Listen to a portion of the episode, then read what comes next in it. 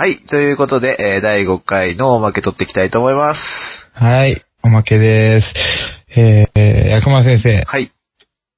明けましておめでとうござあ、どうもいます。こちらこそ、おめでとうございます。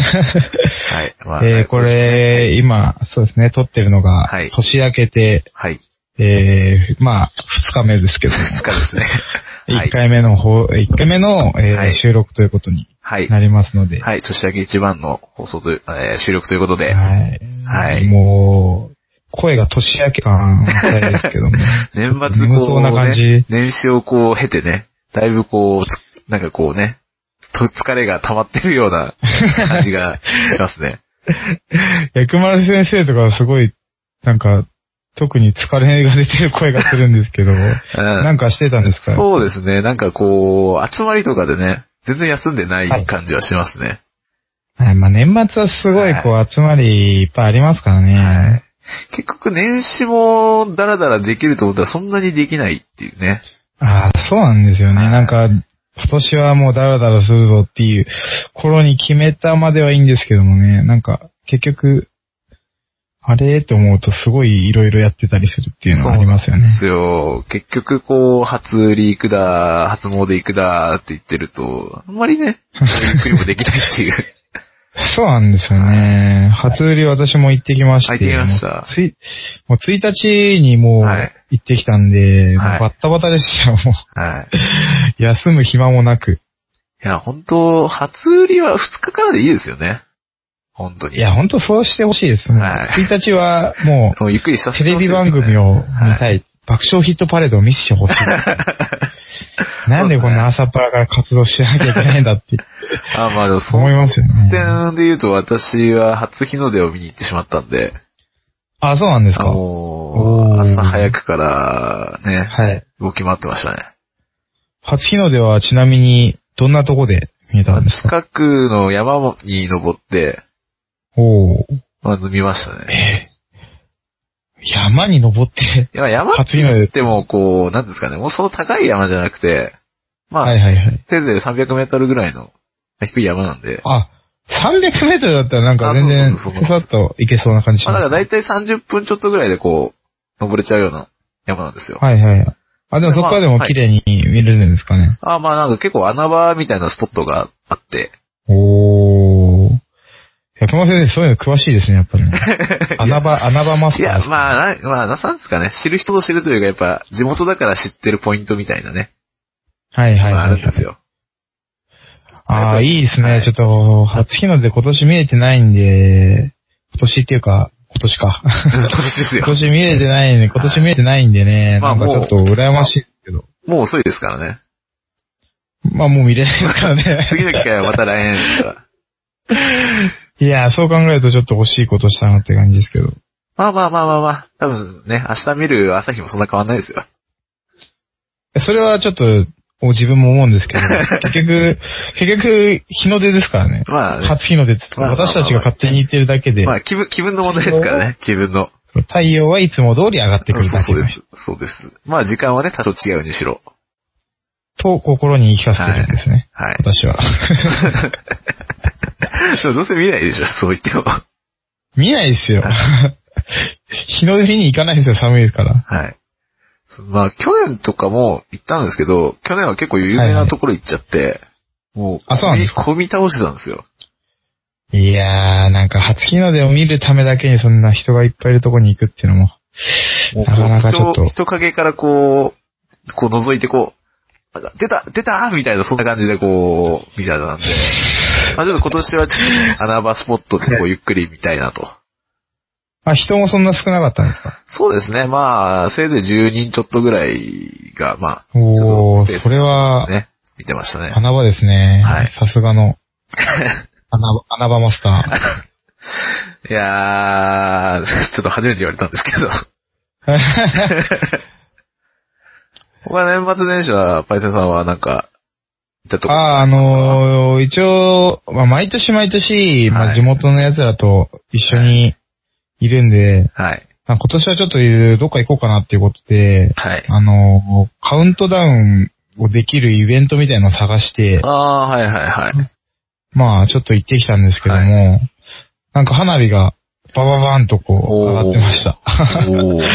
まあ、ただそれだけなんですけど、非常に寒い中、こう1時間ぐらい待って、来た来た来たーって花火がバババーンとあって、よし、帰るか、感じなんで、非常に虚しいですけど大丈夫ですか、それ。いや、まあ正直だからもう来年はもういいやってなりますよね。一回見たら。もういいかなって感じですよね。まあ、そこまでね、こう、ね、あんまりこう、ありがたがるというか、なんか大切にするもんでもない感じがしますよね、年明けも。結局。うんまあまあ、年明けは別にその、ないがしをするわけじゃないですけど、はいわざわざその、寒い中、外で待って、イベントに行くっていうことするほどでもないかなっていう感じはしますね。ちなみに私はもうがっつり寝てましたね。ああ、なるほど。いや、それはあれですよ。山登りに備えて寝てうたっていうーん、まあ、それもあるんですけど、まあ、結局なんか、こう、飯食ったら疲れて寝ちゃうっていう、こう、満腹感になんか、苛まれて、こもう、寝う、あてしまう。おじいちゃん、おじいちゃん、おじいちゃんみたいなね。い やいやいやいや、まあまあまあまあまあ、でもそのおかげでね、非常に結構、まあ朝はい早くちゃんと降り切れて、初日の出も拝めたと。はい。まあ確かになんかあれですよね、夜更かしして、山登りしんどい状態でやるよりは、まだマシかなって感じがしそういうこますとです、そういうことです。はい。寝ちゃったんでしょはい。まあ寝ちゃったんですけどね、結局。こたつでね。はい。はい。まあまあまあまあ、はいそういうこともありますよね。ということで、まあ、2日の収録なんですけども、はいはい。こう、なんとか始めってよく言うじゃないですか。ありますね。はいこれって本当は、あの、1日にやっちゃいけないんですよね、実は。え、そうなんですか？そうそうです。なんとか始めっていうと、はい。例えば何ですかね？なんとか始め。まあなんか何でもいいんですけど、書き初めとかですか？書き初めとかもそうですね。うんうんうんうん。1日にやっちゃいけないっていう1日のはにする、と、その年の神様に嫌われるらしくて、神様そんなことで嫌うんですか？うんなんか上達しないらしいですね。どういうことですか？嫉妬かなんかじゃん。うん、なんかくよく私もね、詳しく知らないんですけど。ということで、まあいね。や、はい。はいはいはい。神様そんなことで嫌わねえんじゃねえかなって思いますけども。まあまあまあ、多分正月はしっかり休もうっていう、そういうことなんじゃないですか？ああ、まあなんか言えてみようというか、なんか、はいお前らしっかり休めよっていうためだけの。格言みたいなのたまにありますからね。はい。というわけで、こう、山並放送も、はい。近めからの、これは、あ、はい。なるほどはい。1日に取れなかったのはそういう理由があるんですね。そういうことです、そういうことです。はい、なるほど。ちゃんとね取り始めをはい。2日にとうはい。すべてにまあ理由があると。私たちね、はい。神様に嫌われたくないね。そうです、何まだ事もね視聴者がこんな、視聴者じゃないですね。リスナーがこんな少ない状態なのに、はい神様にまで嫌われたらもう、いやたまたまおしまいですから。はい。たまおしたまいですからね。はい。はい。ということで、今年こそまはね、はい、もうし、あの、リスナーさんがね、あいっぱいこう、見てくれることを、期待しながら撮っていきたいと季思います。節なるはい。願い。願いを。はい。もう、今年の一番の願いということで、あ、そうですね目。標というか抱負ですね。ちゃんとあの、初詣もお願いしてきてくださいね。大丈夫さん。まあ、ちゃんと、ちゃんと願いましたよ。はいちゃんと、初詣行きましたけども。はい。山並み放送が有名になりますようにというああ。願掛けをしてきましたから。ちなみに私は1日にこう、初日の見終わった後にお願いしたんですけど、はいまあ、すっかり忘れてましたね。何やってんですか？山並み放送のリーダーが何やってるんですか？モテますように、モテますようにってずっと言ってました。もう終わってるわけよ。そんな願いクソくらいじゃないですか。山並み放送の方が大事でしょ。そっくり何言ってん、こうね、煩悩にまみれた。せっかくこう、除夜の鐘で落としたはずな煩悩が、本当ですよね。もう一瞬でしかないですよね、もうね。一瞬で復活しちゃいましたね、煩悩。年明け直後にもう煩悩まみれでしたね。もう今年一年なんか災難な日にな、災難の年になりそうですね、今年。いやいやいやいや、いや、私ちょっとおみくじ大吉だったんで。多分神の祝福を感じましたね。でおみくじです。なんか、毎年、まはいあ引くんですけど、なんか、引くたび引くたびこう、これなんか意味があるのかなとか思い始めるんですよね。意味はないですよ。あれ、あれ、あるんです意味はないかねなんか、例えばお守りとかも毎年買うじゃないですか。はこう、これただの石に見えてきたな、みたいな。気分ですよ、気分。うんいや、お守りって1個1000円ぐらいするじゃないですか。まあそうですね。いやいや、もうこんなん、こんな石に1000円かとかちょっと考えちゃうんですよね。なんか元も子もないこと言いますね。いやーでもなんかちょっと年を重ねるごとになんかそんなことを思い始めるようになってきて。お金の大切さみたいのをこう理解し始めると、あ1000円か、1000円、うーん、じゃあ1個買います、みたいな。徐々にちょっと財布から手が伸びなくなってなんかね、な、なんか、そういう年の取り方はあんまり してないですけど。いや、私だけだと思います。はいい、や、皆さんはちょっとあれですけどね、そんと、ねこ、。そこはやっぱ大人な対応としては、やっぱりこう、はい現実は知りつつも、まあとりあえず買うっていう。まあまあまあ、もちろん、そ、それはそうですね。まあもちろんお賽銭もしっかりやりますし、おみくじだって買いますから、そこら辺は、それはまあそうそうそう、使い分けがね、まあ現実まあなんか伝統行事としてなんかこうやってるような感じをしてますね。だからね。そうですねまあこれやんなきゃ年が始まらんみたいな。きっかけ的なね、考えでやればいいんじゃないですか、その、まあとかも、そうですねこれをきっかけに、まあ、家内安全に努めるとかね、交通事故に気をつけはいるとかね。はいはい。あれ、ね、あの、先生はなんかお守り買ったんですか？買ってないです。買ってないじゃないですか。いや、高いじゃないですか。買ってないじゃないですか。え、高いから高いじゃないですかじゃないですよ。え？今まで僕のことなんか、すごい言ってたじゃないですか。はい。なん、なんなんですか？ちょっと。買ってないじゃないですか。いや、まあ、それ買うかどうかはまた別問題ですよね。なんかすごい腑に落ちないんですけど、まあ、まあまあいい、まあいい。私もそういう感情の、にいたんでなんか何とも言えないんですけどね。はい。まあ、ということでね、まあ、あの、でも別に買うこと自体は別に悪くはないと思うんで。やっぱ地域悪いことではないですよ、もちろん。はい。もちろんいい、いいことといいこと。いいことな、まあまあまあまあまあ。まあそういうのはね、まあ、あまりこうね、真剣にならずにこう軽い気持ちでね、はいはい。はい、やっていくのが重要だと思いますね。そうですね。はい。はい。ということで、まあ、あの、第 5, 5回のおまけということで、えーはいはい第5回は、はいまあ、パンダについて、主にジャイアントパンダについて、えー話していきました。そうですね。はいパンダの話はすごい面白かったんですけど、はい。やっぱ、やっぱあれですね、はい薬丸先生はこう動物の話をすると輝きます。そうですね、第私2、ははい。2回目の動物界、えー、アライグマに続く、まあ、目の周りが黒いシリーズとはい。いうことで、ま 大体こいつしょうもねえなっていう話をしますけどね。この、この動物しょうもねえなっていう話をしますからね。まあ、しょうもない。そうですね。まあ、アライグマについてはちょっとアライグマの本質をこう伝え、まあ、何事もこう、本質をね、物事の本質を伝えていこうと。まあまあそうですね。まあ、パンダ。ダにしろ、アライグマにしろ。もう本当はみんなこのね、知らないだろうけど、こんな動物なんだよと。そうですね。はい、表面まあだからだけ見てる人がね、多いですから。パ、パンダのしょうもなさっていうのは私もその場で初めて知ったんで、はい。あの、あれ以来ちょっといろんな人に話をしましたよ。明日です しました、しました。明日ですか？どどんな反応でした？え、あーって。興味いや、でも、で興味もなんか、いや、普通に、えー、フェイスそうなんだって人もいれば、はい。あーって人もいる。だからね。なんか全、全般的にこう興味持たれてないですけど、大丈夫ですか？いや、まあまあまあ、でも、まあ、パンダはね、みんなが、みんながみんな興味あるってわけでもなかったのかなっていうところはありましたよね。ああ、なるほどね。ええうん、なんか、もちろんそのミーハーな人とかはこはい。う、すごい興味深く聞いてくれる感じはありましたけど、へえ、そうなんだって感じでしたけど、やっぱ元から興味ない人はそうだよなって感じです。ああ、割とどうでもいいみたいな。へーって感じでした。はいはい。まあ、ちょっとあのね、うーん、まあ、パイセンさんのね、話がどんなだったかは、まあ知らないですが、はいはいはい。ちょっと、なんかリスナー増やす上では、あまり聞きたくなかった話ですね、ちょっと今のは。いやいやいやいや、私自身面白かったんで多分大丈夫 大丈夫でですか？はい、えー、まあ、そうですね、パイセンさんのパンダトークは、まあまあ、風評だったと。す。ちょっと私の話し方の問題があったんで、まあしょうがないですからね。申し訳ないです。ちょっと薬間先生みたいにえー、舌が回らないんです。途中で噛んじゃうんでダメです。まあぜひね、こう、山並放送を聞いてもらいたいところですね、そういう人たちにも。いや、もうぜひ、ぜひもう、き聞かせたいですね。はい。まあもう自分からはね、自分からは全然進めないんで。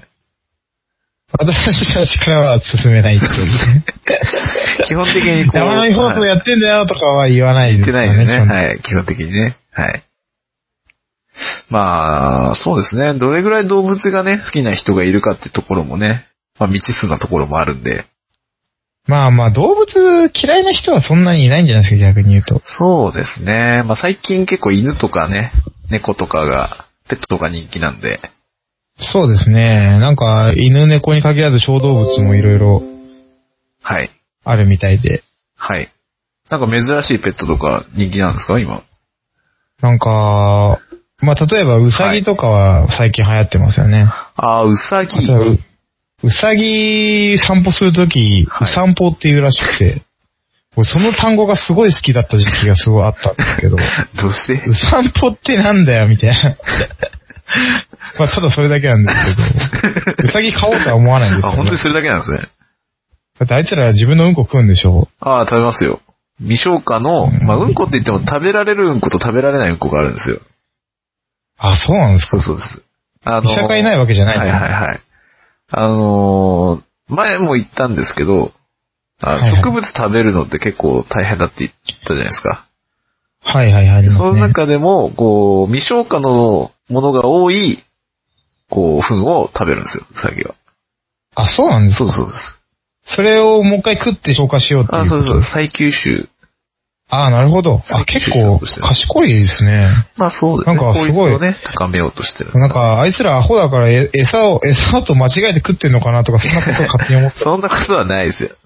あちゃんと理由があるんです、ね。理由があるんです。ああ、よかった、はいこれちょっとウサギを飼う理由に一つなりましたね。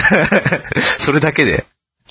いや、もううんこ食うか食わないかは結構重要なところでしたからね。私あアホで、の中ではア。ホで食うか、ちゃんと理由があって食うかでね。そこが分水おお前、お前それ餌じゃねえよっていうところがなくなるわああ、ああ。あのーまあ、あの、植物っていうか、まあ、その、セルロースをね、分解する菌を腸内に飼ってるって話したじゃないですか。けですね。はいはいはいはいだ。結構その、ね糞の中にその微生物とかが結構入ってるんですよ。あ、そうなんですか？そうそうそうそう。だからあのー結構糞を食べさせる動物って、いるんですね。おはいはい母さんがこう子供に。あの、ココアラとかもそうなんですけど。はいはいはい。自分、母さんがした糞を子供子供に食わせるっていう結構、なかなかえぐい 構図ですけど、まあまあまあまあ、人間に当てはめるとね、めちゃめちゃえぐいんですけど。そうですね。はい。あの、それをすることによって子供もその腸内に、その細菌を、まあ、飼うことができて、はいはいその葉っぱはい。をこうね、食べて消化できるようになると。あ、あもう、うさぎは結構かく賢いですね、じゃあね。あ、そうですね。あよかったです。はいはい。あと、薬丸先生、はいはいテグーって知ってます？テグーってあの、ネズミみたいなやつですよね。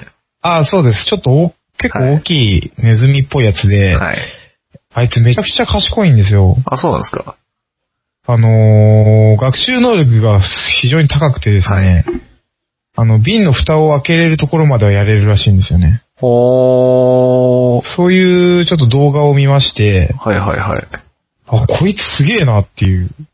なかなか小動物で瓶の蓋開けれるほど学習能力が上がるやついないじゃないですか。あー、そんな頭いいですね。なんか、あのい、や、そうなんですよ。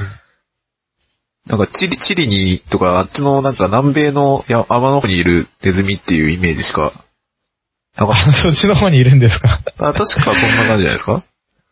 あああ、の南まあちょっとどこにいるかは知らなかったですけど、はい。結構南米ってあの、ゲ種類、そのネズミの仲間の宝庫で、はいはい。あの、アルパカ、アルパカじゃねえ、あのー、カピバラ。カピバラ カピバラとかもこうね、アマゾンにいるじゃないですか。はいはい。結構あの、あそこら辺ってね齧歯類がね、種類が多いんですああ、よ。豊富なんですね。じゃあ、デグーもそこから来てるんですね。そうですね。あとはまあ、アグーチとかね。アグーチ。アグーチ。アグーチってね、わかんないですねいるんですけど。ネズミですか？そうそうそう。まあそういうね、まあいろんなネズミが、あの、あと天竺ネズミ。あ、天竺ネズミってなんか芸人にいますね。あ、そうなんですか。あ、でも天竺 それは知らなかった。あの、あれですよ。あのーモルモット。はい、モルモットは知ってますよ。から天竺ネズミはモルモットですよ。あ、イコールなんですか？イコールです、イコールです。あ、そうなんですか？そうそうそうそう。日本名にすると天竺ネズミってことですか？じゃあ、日本名というか、まあまあまあまあまあ。ああ、それも知らなかったですね。あ。はい。モルモットも確かにあれか、ネズミだな。天竺ネズミは、あれ、チベットだったかな？チベット。めっちゃ寒いとこですね。うーん、なん天竺ってあの、インドのことなんですよ。ああ、そうですかね。でもはい。確か、でもでも確か、確か南米が原産だった気がするんですよね。またちょっと曖昧な情報を流すのは良くないですよ。あ、すいません、ちょっと、南米です、南米です。南米です。やっ南米ですか？ぱり南米でした。よかったです。天竺ネズミは南米産という多分こう、経由ルートがなんかこうね、そっちの方だと南蛮トライなのかもしれないですね。ああ、なるほど。はいそっちから伝わってきたから、まあ一応つけた人は天竺ってつけたってことうん。多分そうだと。原産はもっと南米ですね。はい。だからこう、結構いろんな種類のネズミがね、いるんですよ。はあ。ああ、でもまあ、ネズミ、はい。南米、そうですね。結構あの、経由、経由地によってね、変わってくることってありますからね。ああ、そうなんですか。はい名前が、動物の名前がってことはいですか？。じゃがいもとかもこう、じゃがらた芋からじゃがいもになってるじゃないですか。ジャ、あ、ジャカルタってことそうですか？そうそうそうそう。おー。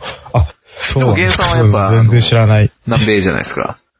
はいはいはい。それはなんとなく、はい、わかりますね。あと、いちごもはい。あるじゃないですか。いちごって、いちごじゃないですか？我々が食べてるいちごってオランダいちごっていう品種なんですよ。えー、そうなんですか？そうです、そうです。えー、え、その、いちごにもこう、品種があるわけじゃないですか。まあだからそのそれを全部総称して、オランダいちご。うーん、そうそうそう。食べてるやつね。我々が。はいはい。一般的に。例えば、いちごでもこう、とちおとめとはいはいかっていうのがあるわけじゃないですか。卵とかありますねそれも全部、全部あ、含めそうて、です、そうです。ああ、そういうことなんですね。あいちごも南米原産なんですけど、はい。経由がこうね、オランダを経由してるから、オランダいちごなんですよね。大体南米原産にしてますね。すねまあまあまあ南米って結構そういうのが多いんですよ。はいはいはい。まあ、あの、トウモロコシあそうなんですねけど、まあ、トウモロコシも唐のモロコシですもんね。はいはいはい。唐はあの中国の古い呼びなんですよね。ああ、それはなんかちょっと聞いたことあったんですけど。はい。だからまあ別に中国経由で来たからトウモロコシなんですかね、きっと。ああ、なるほどね。経由地が結構重要なんですね、はいじゃあね。そうですね。さつまいももそうですよね、確か。薩摩じゃないんですか、あれって。まあ、薩摩は、あれ、ご存知の通り鹿児島なんですけど、そうですよね。はい。でもまあ、薩摩、いわゆるだから鹿児島ではあれを辛いもって言うんですよ。そうなんですか。そうそうさつまいもと呼ばないの。まあだって薩摩だからね。あ一回こう、薩摩を経由してるだけであって、あ。あ、そうなんですそうか。そうそうそうそう。経由地はさつまいもとは呼ばない。そう、日本にこうね、来たのは、一回こう、薩摩を経由してるから薩摩いもで、はい。それが到着したところは、辛いもって呼んでるってこと。そういうことです。だからそうそうそう。まあ、だから鹿児島は、なんとなく合点は行きましたね。そう、辛いもって言うんだよ。じゃあ中国ではなんで呼んでるのかっていう話になってきますけどね。どっから渡ってきたのか結局わかんないままですよね、まあ、もっと南の地域だと思うんですけどね。多分。うーん。そこら辺はほ、詳しくは、結構あのーそこら辺で、いろいろ発祥の地っていろいろあるんですよね、説が。どああ、そうなんですね。まあちょっとそこら辺も少し時間があったら調べてみたいと思います。そうですね。はいいずれなんかこれをテーマにもできそうな感じしますけどはいね。。はい。ちょっと何の話でしたっけ？ちょっとどこまで行ったか、あれですよね。えーテグ、テグぐらいの、テグのねテグぐらいの話かってましたけどね。まあ、あの、すごい賢いんですよって話をした。ああ、賢いですね。はい。はい。ちょっとぜひ動画を見てください。あーちょっと見てみますすごい、そう感動しますか、本当に。はい。まあ学習させてるんですかね。あもうそうなんですよ。学習させてるんですよ。はい。まあ、学習さ、ねあの、見せるんですよ。その、はいはい瓶の蓋を開けてるところを何回か。ああ。そしたらできるようになってるんですよね。おーいや、すごいなと思って。まあ動物の賢さなのはね、あの、一概にその一つの行動だけで見て決まるわけじゃないですから。ああ、例えばなん判断したいと思いか、ますね。賢い動物とかっていうと、カラスとか思い浮かびますけどね。はい。そうですね。あいつらすごい学習能力高いじゃないですか頭いいとはよく言われますね。あんだけこう脳みそちっちゃいのに、すごいこう頭回りますよね、あいつはね。あ、でも比率、比率で言ったら結構取り出すみたいな。ああ、脳みそなんですか？やでそっぱりその鳥の中でははい脳みそ大きい方みたいな。そうですね。そもそも鳥自体が結構脳みその比率って大きい方なんで。あ、そうなんですね。ほんほんほんほんほんじゃあ賢いのもちょっとうなずけますね。まあ一概に、これはネアンデルタール人のね、話でも、懐かしい名前出てきました。第1回の。第1回目をはい参照ということで。まあその、す脳みその大きさとかが全ての賢さで、まあ決まってくるわけじゃないんですよ。ああ、もちろん多分そうだと思うんですけど、ね。なので、まあどこの部はい分が発達してるとか、やっぱ得意不得意がありますから。はいはい。はい。だからまあその一つの行動を見て、まあ賢い賢くないっていうのを決めるっていうのはやっぱりね、まあ時期総称というか、まあ短絡あー的なんかやっぱ、学習能力とかっていうのは一つのパロメーターではあると思うんあそうですね。一つのまあ項目の中ではまあ、一つのね、要素にはなり得るとは思いますけど。はいはい。まあまあ、それ以外の項目ももちろんいっぱいあるとは思うんですけどね。はい。そうですね。あのー、キツツキとかでもね、はいはいはい。キツツキいますねキ。ツツキとかでも、こう、どんぐりを貯蔵するキツツキとかがいるんですよ。あれって穴開けてるのってもともと餌埋めるからとかじゃないんですか？あれは餌取ってるんですね。あ、取ってるんですか？あれ。そうそうそう中にいる虫をあそうなんですか？取ってるんですよ。あ、なるほどなるほど。何のために穴掘ってんのかな？あと、まあ、巣穴にするとか、そんな感じですかね。あの細いところに巣穴できるんですか？そんな。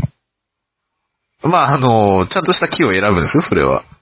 太太めの木をあ、そういうこともやってるんですね。あキツツキのー山に登った時に見てもらいたいんですけど、あのーはいまあ、ちょっと枯れかかってる木とかって、すはいごいいっぱい穴っていうか、ちっちゃい穴がこう開いてるんですよ。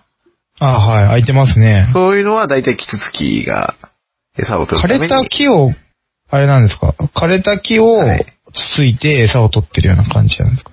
まあ、あの、枯れた木って虫が多いんで、ああ、なんかこう、勝手なイメージですけど、こう、まあ、ちゃんとしっかりこう、立ってる木に捕まってはい、トントンやってるイメージが強いじゃないですか。キツツキって。まあそういうパターンもあるんじゃないですか。巣穴作る時とかはね、ある程度しっかりした木じゃないとはあはあはあ倒れちゃいますからね。あ、枯れ木もつついて餌を取ると。そうですね。まあ餌を取るときは大体こう、まあ枯れてる木なんじゃないですか？ああ、やっぱそうなんですね。はい。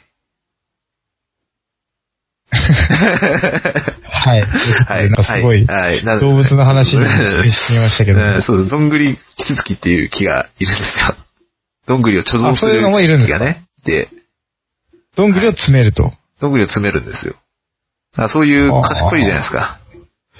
あ、そう賢いですね、それは確かに。貯蔵するキツツキなんて。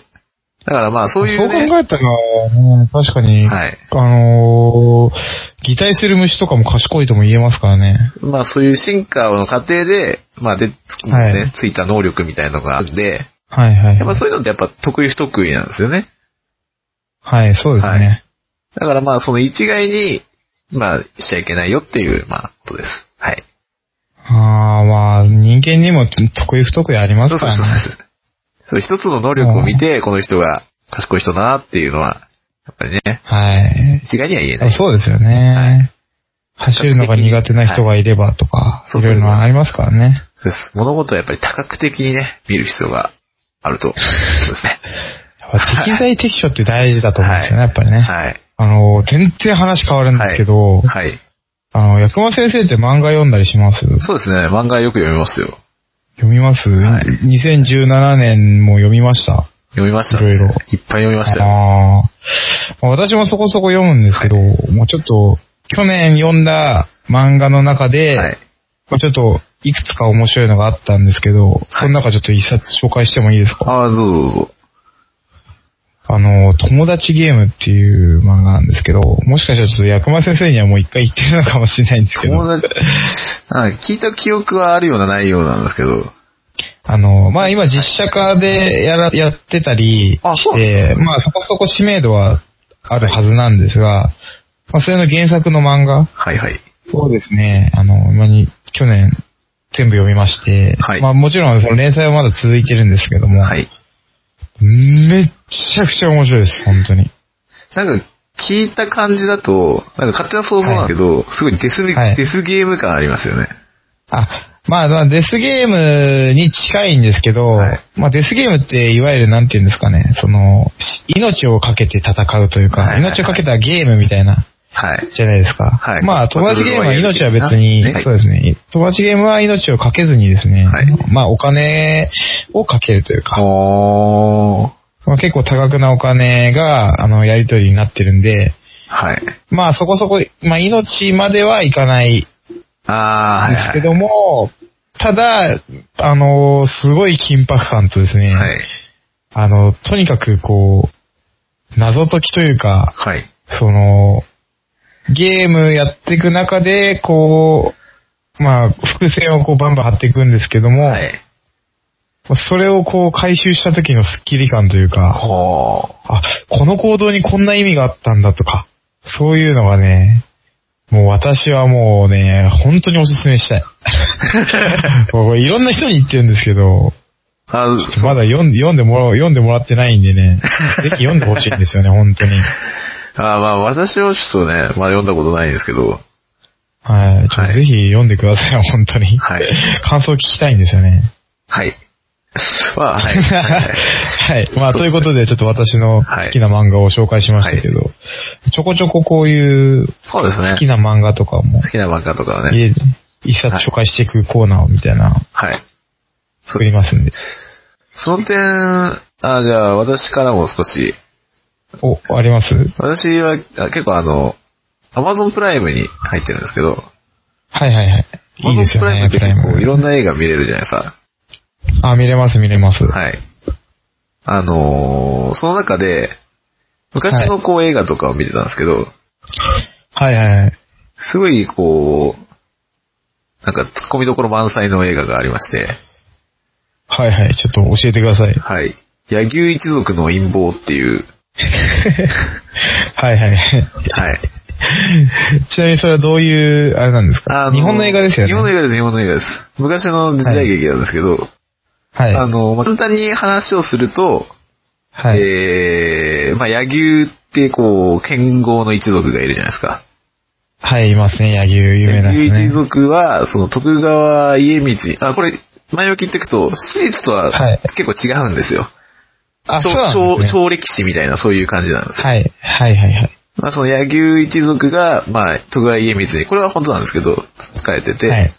はい。で、その、次期将軍をね、決めるために、はい。こう、対立候補と、えー、まあ、いろいろ人を決して、徳川家光を、まあ、将軍、次期将軍にのし上げるとはいはいはい。いう映画なんですけど、はい。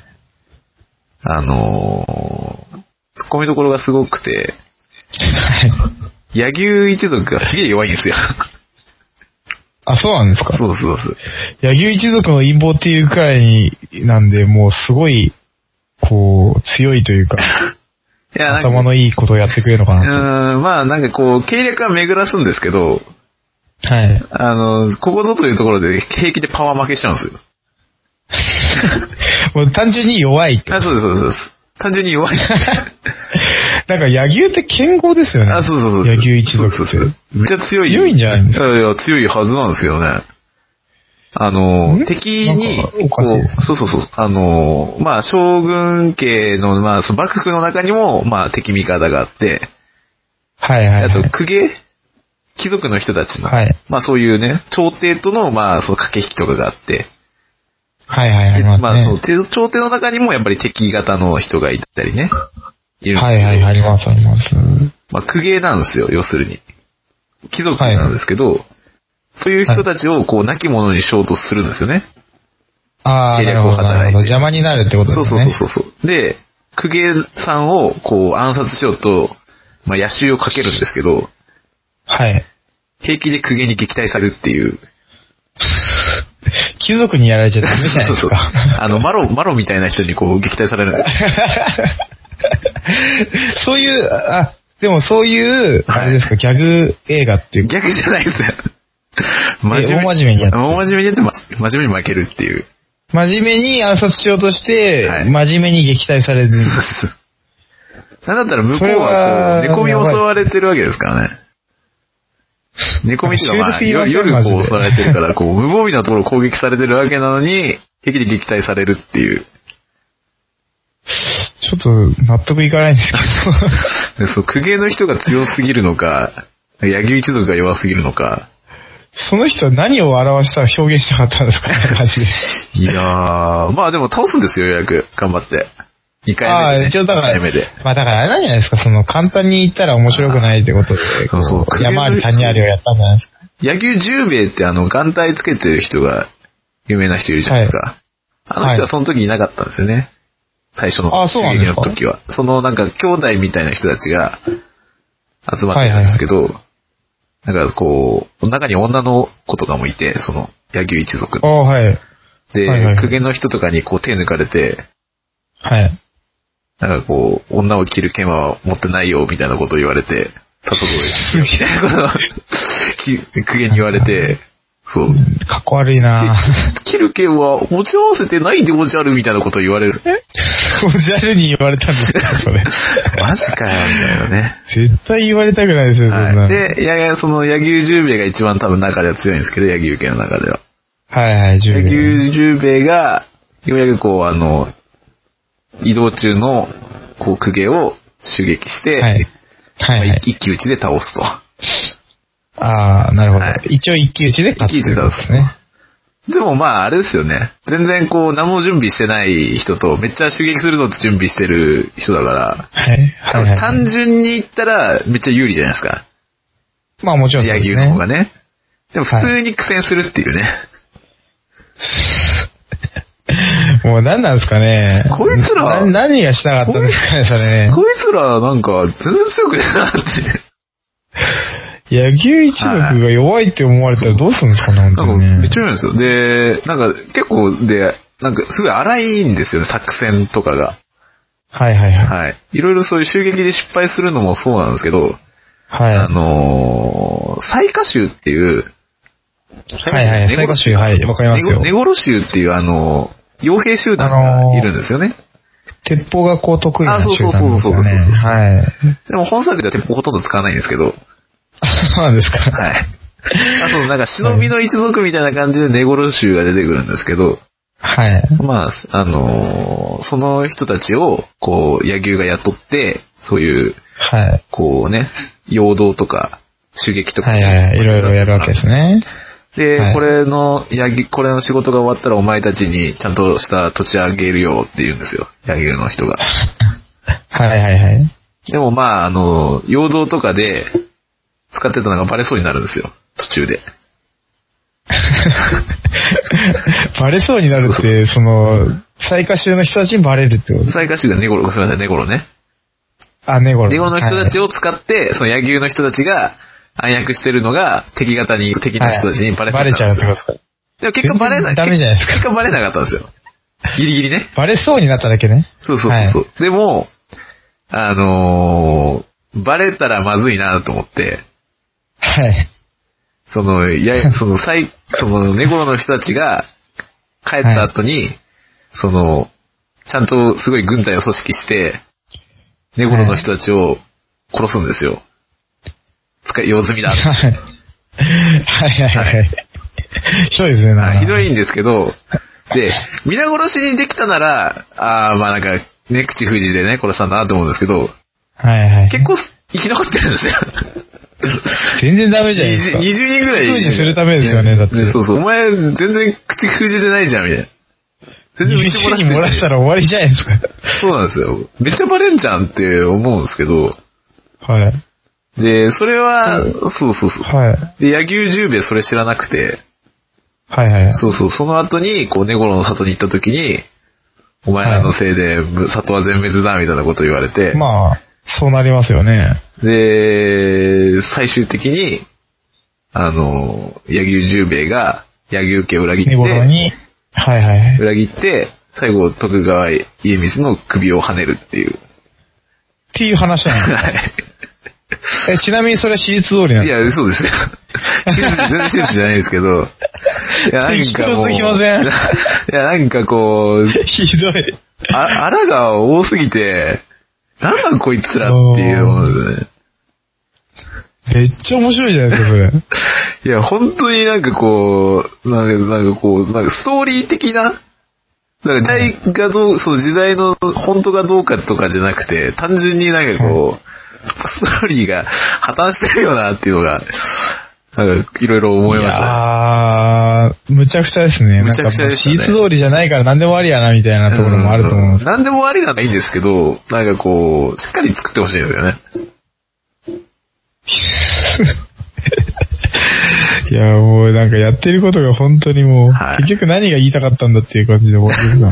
そうなんですよね。野球十兵衛の一人勝ちっていう話で終わり一人勝ちっていうか、まあ、最終的には別にね、あの、得はしてないですからね。主君を裏切って、まあそうですね。終了ですからね。そうですね。はい。結果誰も得しないっていう。主君裏切るのも嘘ですか？あ、それ嘘ですよ。なんすか？いや、だってそれ、それ自体が起きてないですからね。その構構想みたいのが。ああ、まあなるほど。はそうですね。はい。まあ、ちょっと面白そうなんで、見てみようかな。あの、本当にね、柳生一族がなんかこう、穴だらけなのが、すごいんですよ。なんかすごい豪華俳優使って、まあ昔の豪華俳優をすごい使ってるんです。今もあの、はいはいとして活躍してる人が結構出てるんですけど。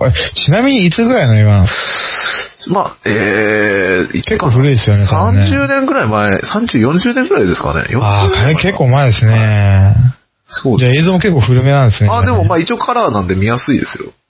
あ、そうなんですね。